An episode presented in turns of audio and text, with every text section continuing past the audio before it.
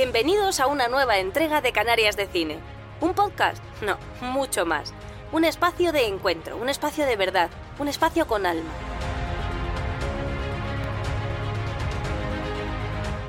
Profesionales del mundo del cine, de la música, del arte, del entretenimiento, hacen un alto en el camino y paran en esta casa, la casa de Francisco Torrea, que por unos minutos será también la suya.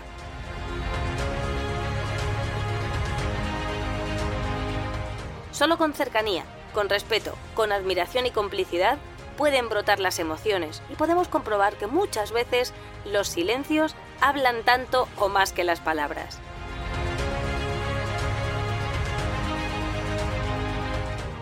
Ven, pasa, acomódate, disfruta. Aquí comienza Canarias de Cine.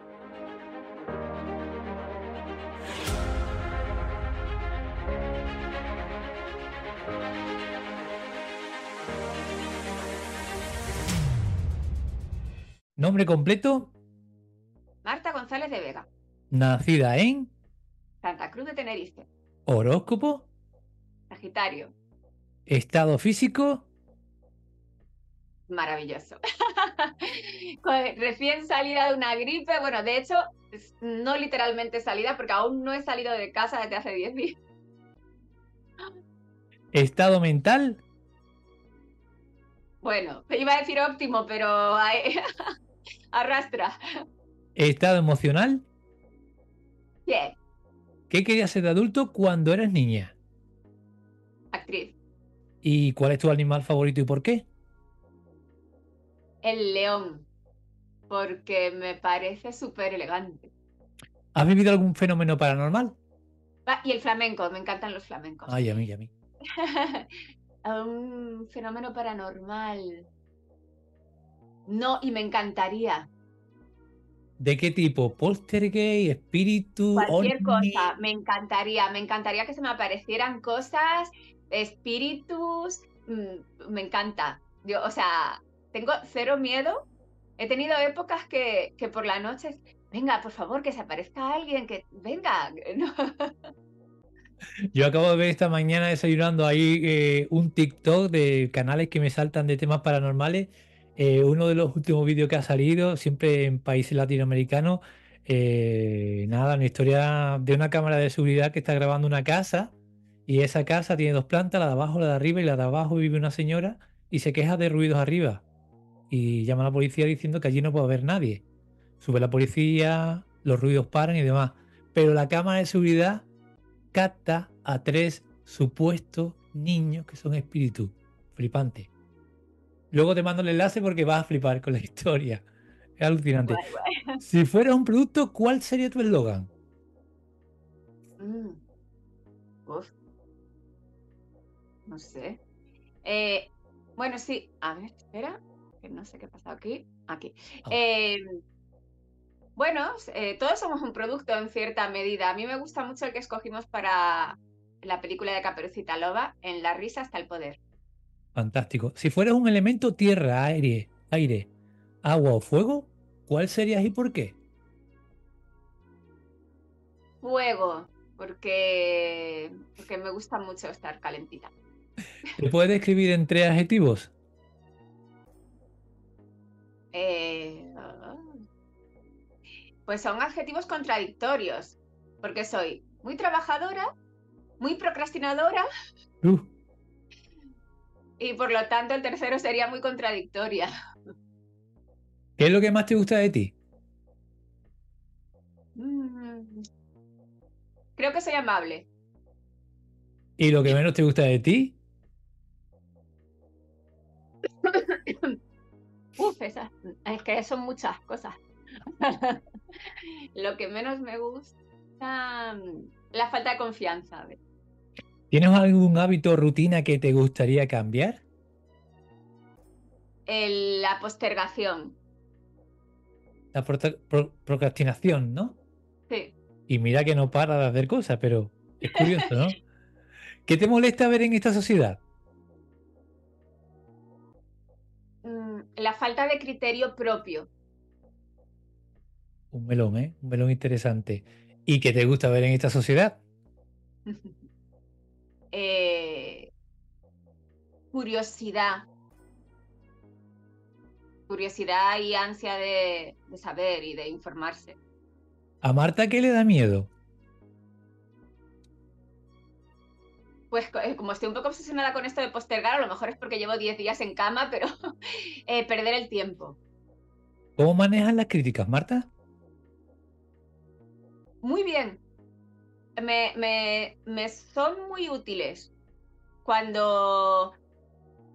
Ay, perdón, que todavía estoy un poco... Eh, me son muy útiles porque normalmente saco buen partido de ellas, porque intento ver detrás de, toda crítica, si hay algo que yo podría sacar que realmente pudiera mejorar las cosas o decir, vale, o sea, eh, siempre intento detrás de, de, lo que dice la gente ver más allá y ver en qué parte yo podría contribuir para bien para cambiar eso. Wow. ¿Y la presión? La presión bastante bien, pero porque como te he dicho, creo que soy muy trabajadora, pero bajo presión.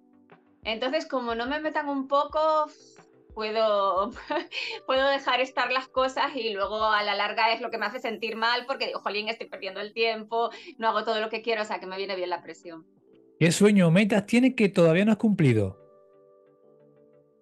Pues en realidad mm, voy cumpliendo todo, pero tiene que ver con cumplirlo con más periodicidad. O sea, me gustaría, me gustaría actuar más seguido de lo que actúo en proyectos más diferentes. Me gustaría también hacer drama, me gustaría hacer época.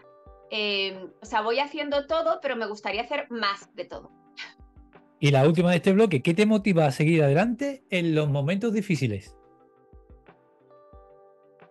Pues la, la ilusión. O sea, yo tengo la suerte de tener una profesión que continuamente, cada día tienes la, oportunidad de hacer algo nuevo y que te motive muchísimo. Entonces, eso, eso es muy bonito. O sea, es una profesión en la que nada está escrito y, y que continuamente te enfrenta a nuevos retos. Y eso te mantiene siempre empezando y siempre emocionado. Pues se abren las puertas de este podcast, de este podcast de entrevista que se llama Canal de Cine, que se hace de Tenerife, que se hace de un pueblecito que se llama Guisora, eh, Canal de Cine, que ya está en su quinta temporada y tengo la suerte esta vez de encontrarme con una gran profesional, una gran cómica humorista, guionista, eh, escritora, de todo, eh, Canaria, de aquí de Santa Cruz de Tenerife, que hace poquito he podido ver en un, en un festival de cine que la han premiado aquí en un festival de cine de aquí de la, isla, que la pude saludar rápidamente en el Teatro Leal, en la, en la puerta, y que amablemente pues pude, pude contactar contigo y pudimos cuadrar esta entrevista que encima eh, agradecerte por tu visita y agradecerte por el esfuerzo porque sé que me consta que te encuentras regulín. Así que eh, Marta, bienvenida a este podcast que se llama Canales de Cine. Muchas gracias, un placer y un honor. ¿En qué momento vital no físico, te encuentras, Marta? Pues mira, un momento súper bonito, como tú bien has dicho, he tenido el honor de que este año me premien en la isla además dos veces, primero con el premio Taburiente que da la Fundación Diario de Avisos y luego en el Festival Isla Calavera, que es un festival de cine fantástico, de cine fantástico y un festival fantástico de cine fantástico que, se celebra en La Laguna cada año. Y la verdad que, han sido dos momentos preciosos poder recibir premios en tu tierra y con tu familia y bueno, ha sido súper bonito y la verdad que ha sido un año intensísimo.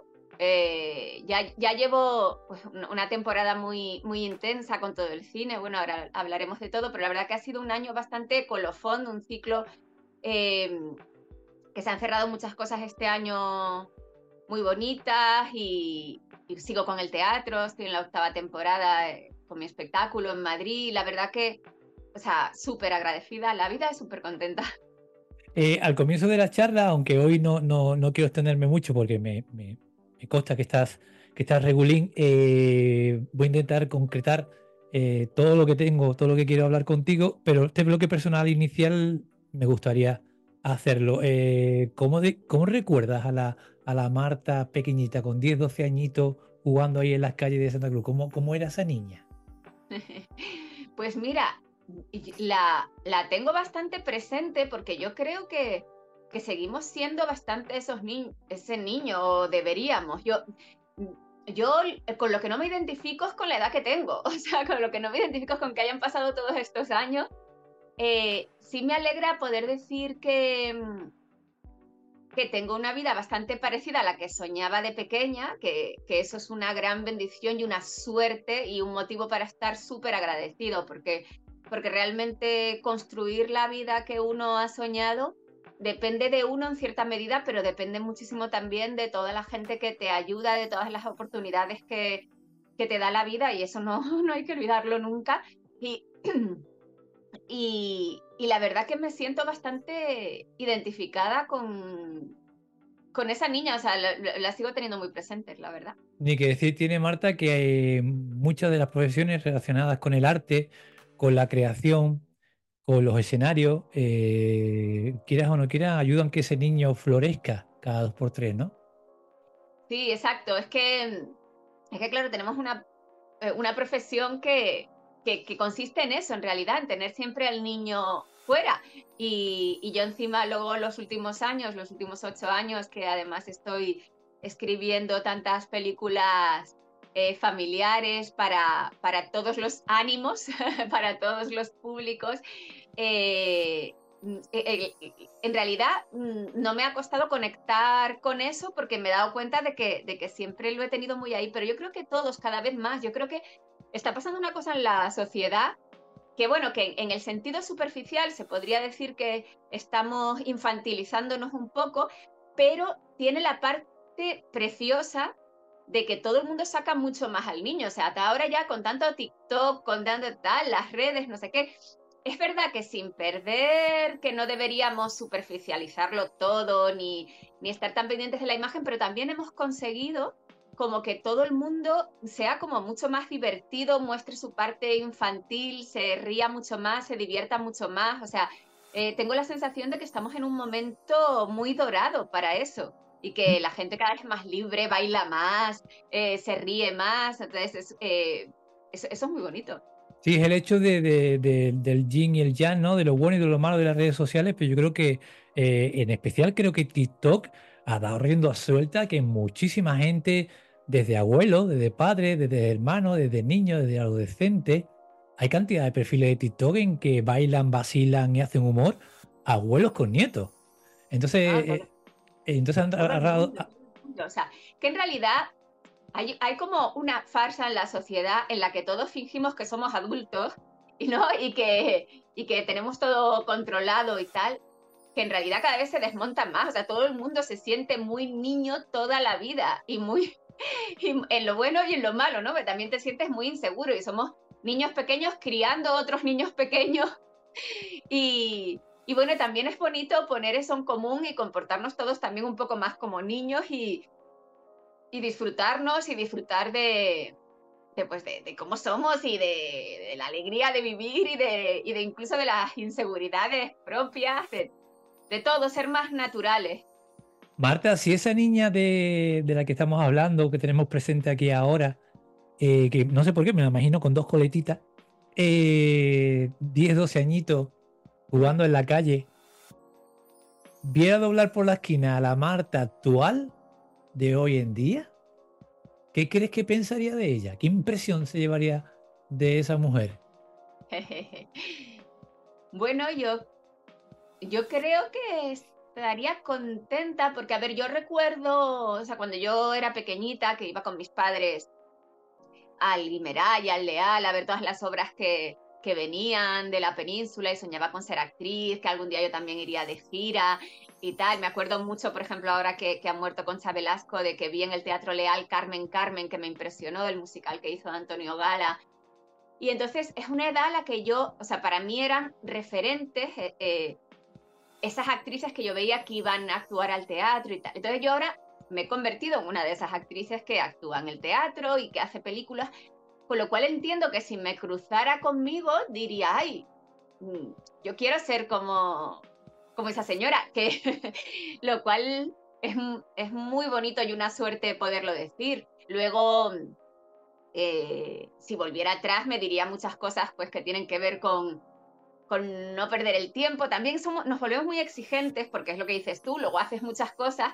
Yo he aprendido también a, a relajarme un poco y entender que cuando te dedicas a esta profesión y a lo mejor estás dos meses sin dormir escribiendo una película y creando a todas horas, y a lo mejor luego también necesitas un mes de mirar al techo, no es mirar al techo, es que también tienes como que reiniciarte, ¿no? Pero me cuesta, me cuesta, o sea, querría estar todo el rato en actividad, porque porque sí tengo la sensación de que la vida, y eso lo he tenido siempre, como que la vida es muy corta.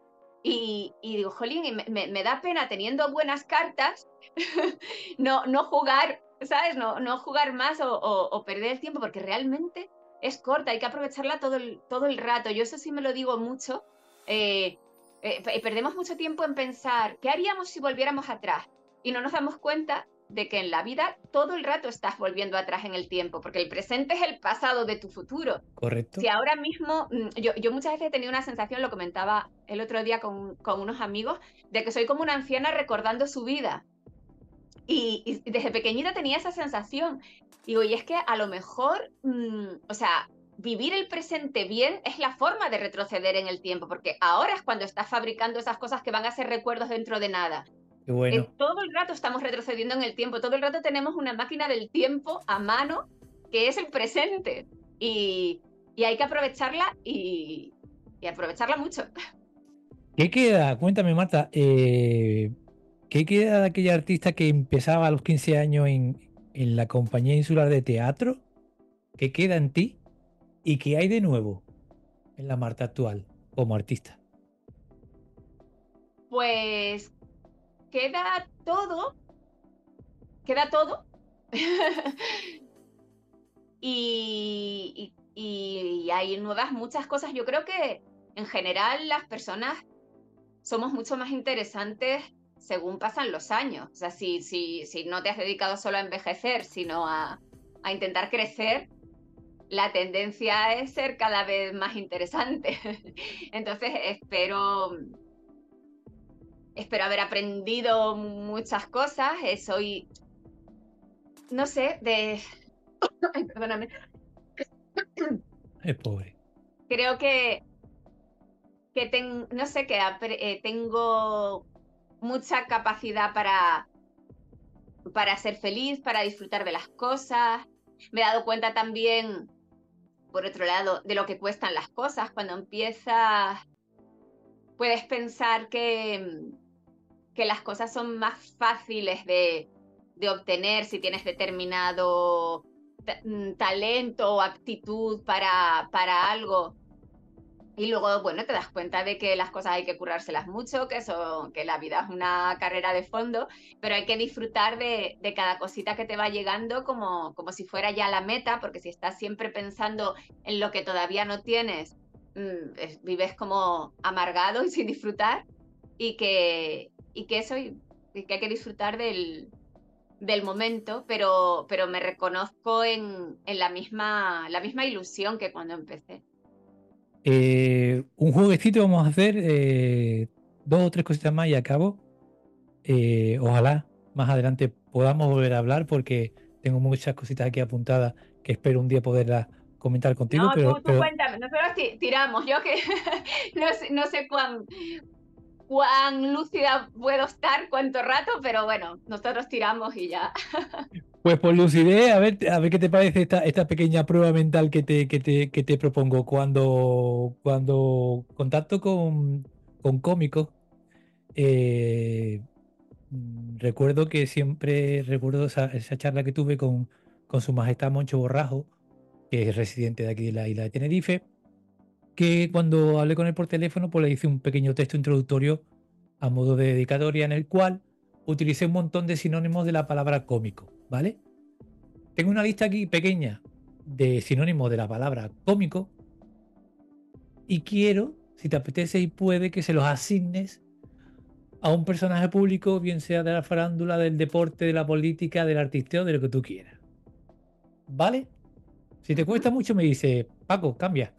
Vale. Primer sinónimo, sinónimo, animador. ¿Quién sería para ti en la España de hoy, en el mundo de hoy, un animador? Bueno, eh, me viene a la cabeza mi amigo Arturo González Campos, que es el rey del podcast, es el creador de Todopoderosos y de Aquí hay dragones, y es un animador por, vamos, por antonomasia. Figurante. Figurante. Todo, es que todos, todos somos figurantes y protagonistas a la vez, ¿no? Eh, protagonistas de nuestra vida y figurantes en la vida de los demás. Bufón. Bufón. Es que. Es que bufón es una palabra preciosa que me encanta y que en realidad le va a, todos los cómicos que, que, usan el humor para decir las verdades eh, delante de quien sea, y se le, porque en eso consiste la figura del bufón, el único que podía reírse del rey en su presencia y se lo perdonaba por la gracia con la que lo hacía.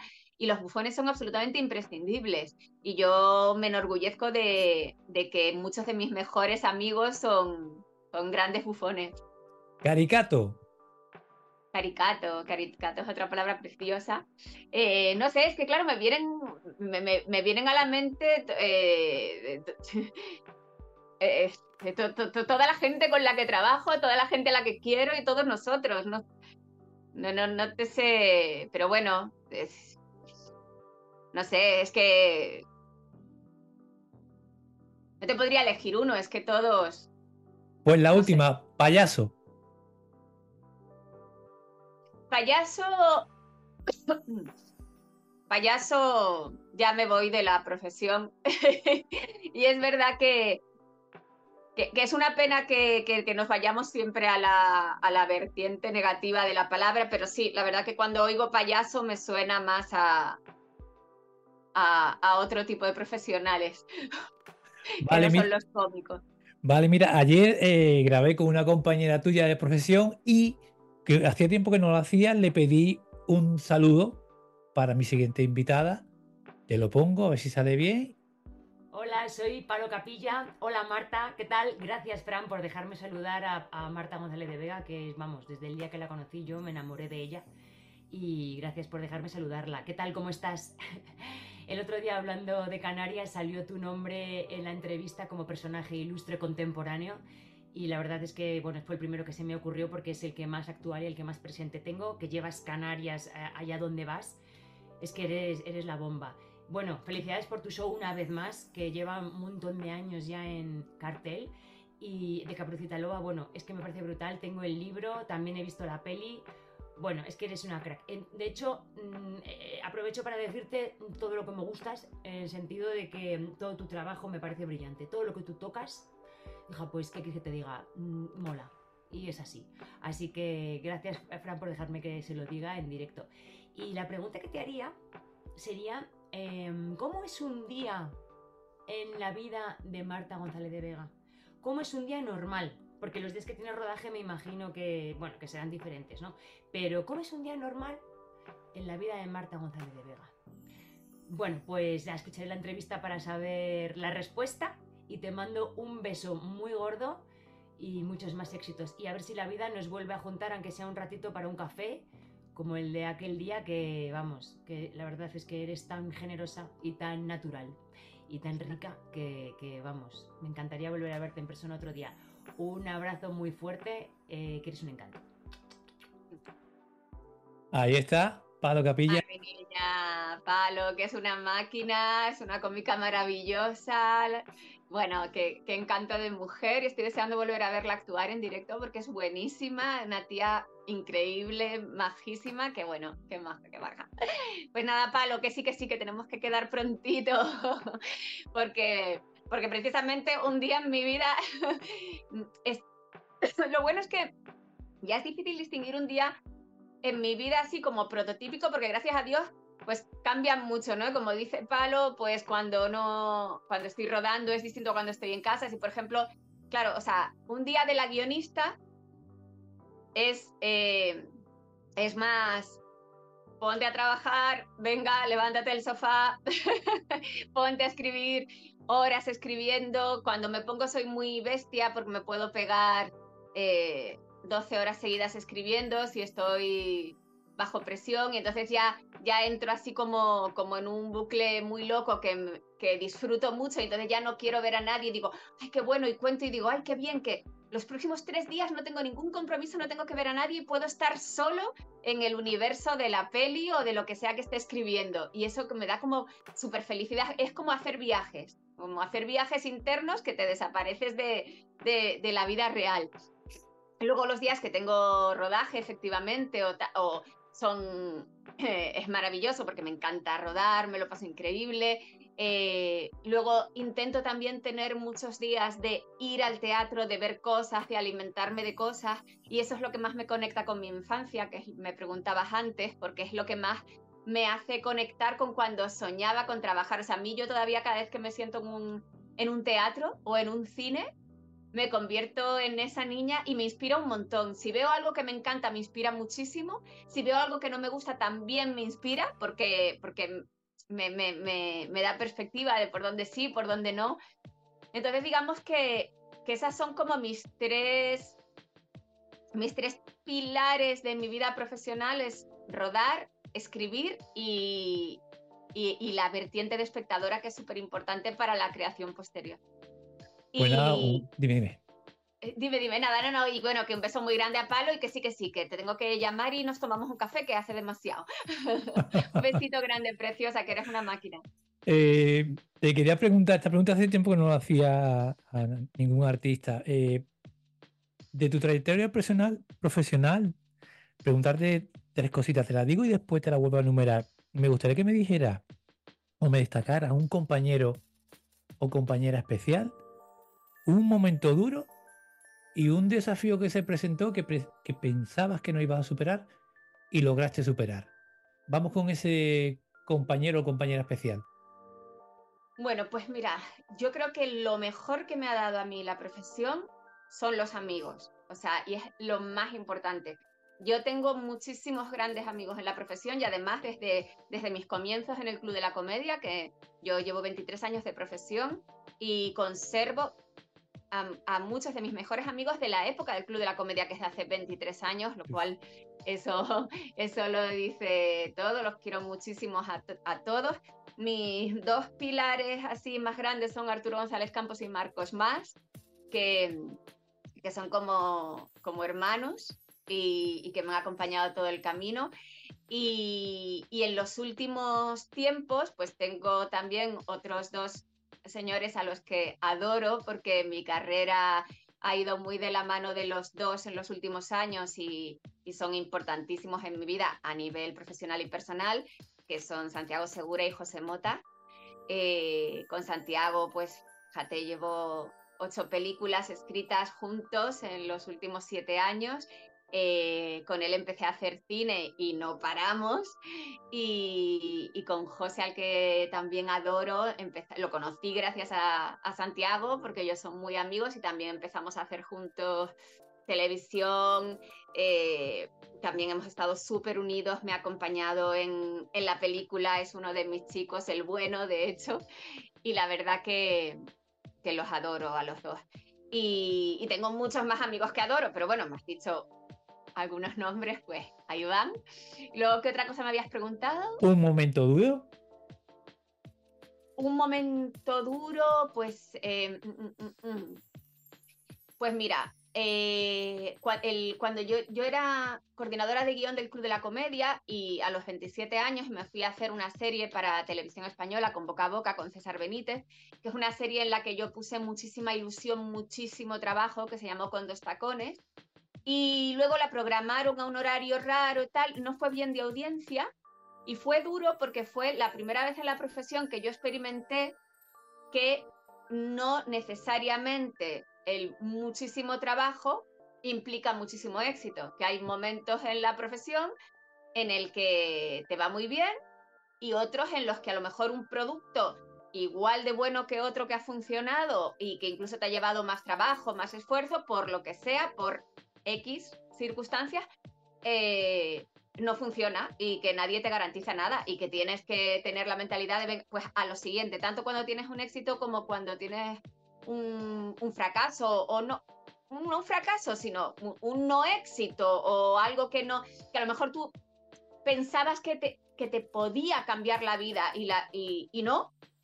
La vida, cambia, la vida la vamos cambiando nosotros en cada momento y tanto de los éxitos como de los fracasos hay que salir rápido y estar en lo siguiente. En lo siguiente, como dice mi amigo Arturo, eh, que es la última frase de su libro, Enhorabuena por tu fracaso. Eh, eh, dice, espero que el libro os haya gustado, pero si no es así, yo para, para este momento ya estoy haciendo otra cosa. O sea, ¿no? Entonces hay que, hay que seguir adelante y no quedarse demasiado empantanado en las cosas que no han salido como, como uno esperaba, porque si algo a mí me ha demostrado la vida es que a lo mejor lo que estaba, el, el efecto que estaba destinado a tener ese proyecto en tu vida era darte una serie de herramientas para otra cosa. Y no, entonces, eh, en realidad, todas nuestras decepciones provienen de haber adjudicado a las cosas una finalidad que nosotros hemos decidido que era la suya y a lo mejor no lo era. Entonces, si qué, tú qué interesante, Marta. Qué melonazo y qué interesante, perdóname. Y, menos, mal, y menos mal que estás enfermita. Si llega hasta me cago en la más. Me cago en la más. Sigue, sigue, perdona, interesante. Pero es verdad, es que si... si Porque me si veo separa- reflejado, a, a mi nivel, me veo reflejado. Sigue, perdóname. Claro, si, si separamos la- la- las expectativas que nosotros hemos puesto en las cosas, de no, es que esto lo he hecho para esto, no, tú esto lo has hecho y deja que la vida coloque, la vida te va soltando piezas de un puzzle que tú a veces te empecinas en que esta pieza encaja aquí, no ves que es que encaja aquí porque tiene esta, pero mm, vete acumulando las piezas y luego ya verás que que todo encaja y sigue trabajando y separa, separa lo que tú crees que debería ser el resultado de las cosas, porque, porque eso nos hace muchísimo daño no solo en lo profesional, sino en lo personal, ese empecinamiento, y, y no te deja ver el, no, no te deja ver el puzzle completo, no te deja separarte de las cosas. Y, y da muchísima libertad y muchísima tranquilidad decir, esto de momento, a mí me, me- no te ha pasado, por ejemplo, a veces te hacen regalos que a lo mejor te regalan un libro que está en tu mesilla durante siglos y no lo lees y tal, y de repente el día que lo coges te cambia la vida. Entonces yo ya no me agobio porque nada tenga un efecto instantáneo, nada de lo que hago, nada de lo que regalo, nada de lo que ofrezco, porque pienso, ya está hecho, yo lo he lanzado al mundo, esto ya existe, y no me corresponde a mí decidir el momento en el que eso va a tener su efecto Wow. o su fuerza. Entonces yo, mm, pues eso. Pero ahí, un- pero ahí entra, perdóname que te interrumpa, eh, entra aparte de la generación de expectativa que cada uno eh, hace, eh, también entra, se me acaba de ir, me cago en la más, entra un poco el, el, el- se me ha ido, estaba diciéndolo, discúlpame, te he interrumpido, pero te iba a decir algo y se me fue, perdóname, sigue, a ver si me No. vuelve. Sí, seguro que te vuelve. No, pues eso, o sea, básicamente, básicamente relajarse, relajarse con eso y, y confiar. Entonces yo ahora ya, de verdad, eso sí lo he aprendido y me hace súper feliz, ya no me agobia nada lo que tarden las cosas que yo haga en tener efecto. Yo intento... El que hacemos cosas buscando o esperando algo, como mucha gente ha intentado crear un podcast buscando, ponle, que es totalmente lícito, una monetización, un efecto, una popularidad, una fama, no llega, lo dejan. Y a veces nos olvidamos que hay que dejar un poco a un lado el objetivo, digamos, la meta o lo que vamos a conseguir, ese premio o ese rédito que vamos a conseguir y disfrutar con lo que se está haciendo, como tú dices, en el, en el presente. Te he interrumpido antes por eso, porque yo veo muy reflejado en ese aspecto. Yo en estas cinco temporadas he tenido mis más, mis menos, mis bajones y demás, pero al final he soltado, poco a poco voy soltando lo que tenga que venir, que venga, disfruto este momento. Para mí este momentito contigo es un regalazo, un premio. Eh, lo que tenga que venir, que venga, pero sobre todo eso, el, el, el dejar las expectativas a un lado y el no buscar un rédito, sino lo que tenga que venir, vendrá, ¿no? Y- por eso es tan importante lo que te decía al principio para mí de tener criterio propio sobre lo que vale la pena, sobre lo que no, lo que está bien hecho, lo que no, porque si tú vives a expensas del criterio de los demás y además ese criterio solo está basado en la fama que tengas o en la popularidad o en los seguidores o en los likes, vas a vivir completamente a expensas de los demás sin ser capaz de disfrutar. Y si algo te das cuenta en esta profesión, no solo a medida que avanzas tú, sino que te relacionas y tienes amigos que avanzan mucho más que tú y que tienen la misma experiencia, es que siempre hay cosas nuevas por conseguir. O sea, uno cree que va a ser feliz cuando consiga el, el siguiente reto. Y cuando llega allí, solo se está fijando en la montaña más alta. Y cuando llega allí, la más alta, en vez de, de disfrutar. Entonces, es un engañabobos. Eh, a mí me gusta mucho cuando habla Jim Carrey porque lo explica muy bien. Y, y, porque, y porque él sí es alguien que puede decir, vale, lo ha conseguido todo, ¿no? Y se me gusta. Claro, yo se lo vi en una entrevista que me encantó. Dice, yo cuando llegué a lo alto de la montaña me daban ganas de gritarle a la gente que venía detrás de mí, dejad de correr, dejad de dejaros las uñas que aquí no es, aquí tampoco es. O sea, eh, todo lo que estamos buscando todos está dentro de nosotros y lo puedes conseguir en, en tu ámbito, el pequeño que sea, eh, haciendo tú las cosas bien, teniendo tu propio criterio y ni eres mejor porque te lo diga todo el mundo, ni eres peor porque te lo diga todo el mundo. Entonces uno, uno, uno es importantísimo que sepa quién es uno y eh, qué es lo que quiere hacer, qué es lo que considera que está bien hecho y que prefiera hacer eso bien hecho para dos que, que, que hacerlo mal para dos mil. Mm, Pero Marta, ya modo psicóloga, me siento, me tumbo, me tumbo en el diván. Marta, la doctora Marta, eh, ¿cómo se puede gestionar? Has hablado del criterio, ¿no? Del criterio, que tengamos criterio. Pero joder, Marta, es difícil. Mm, vale, no me creo las expectativas, vale, no me hago el cuento de la lechera, vale, disfruto con lo que hago, vale.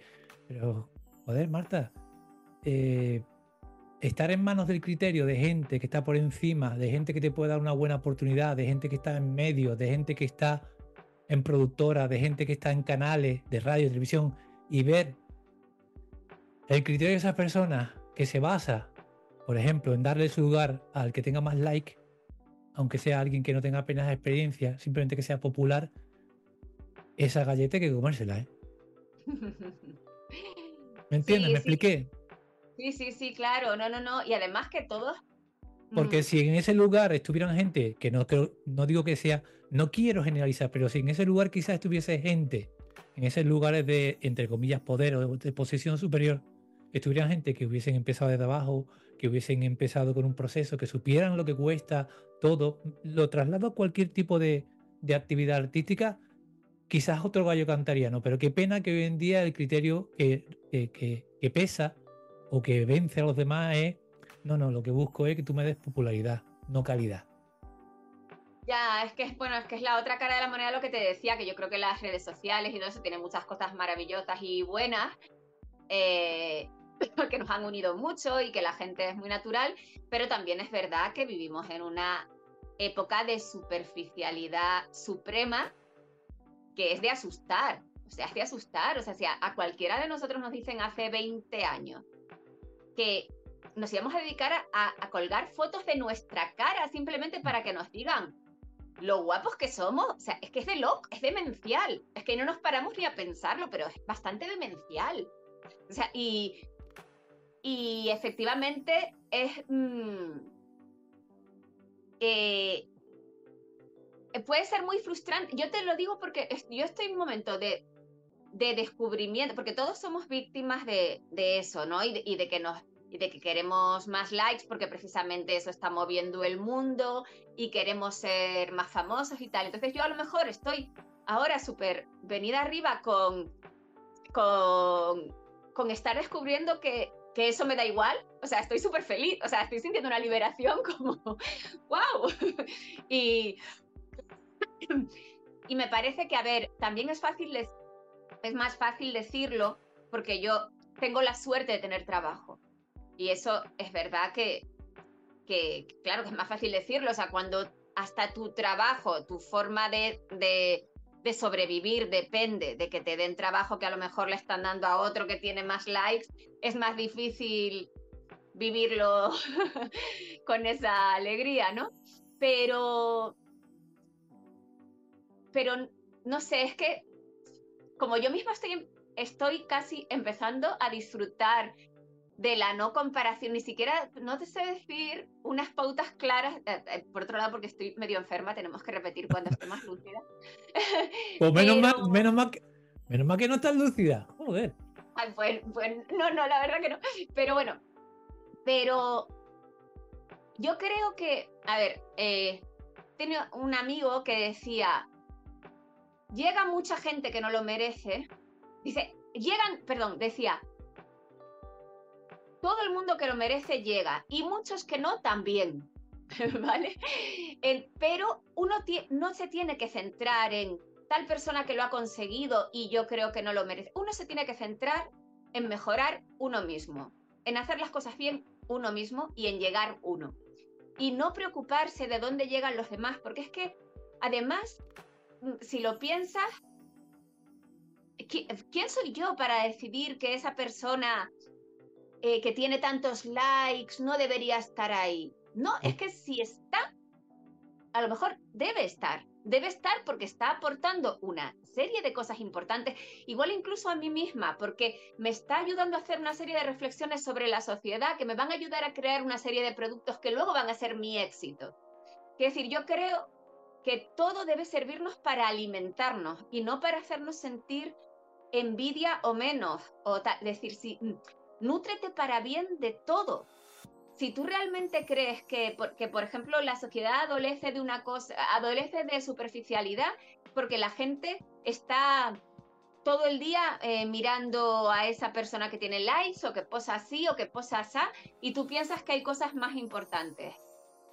Demuestra que hay cosas más importantes, haz tu producto basado en eso, eh, muestra otra cosa. No sé, yo creo que que todo debería alimentarnos a favor y que, y que la vida es muy larga y que igual que no tienes ningún poder para decidir, oye, eh, esto que yo hago va a tener efecto inmediato, a lo mejor lo tiene dentro de 10 años, pero lo tiene para 30 años.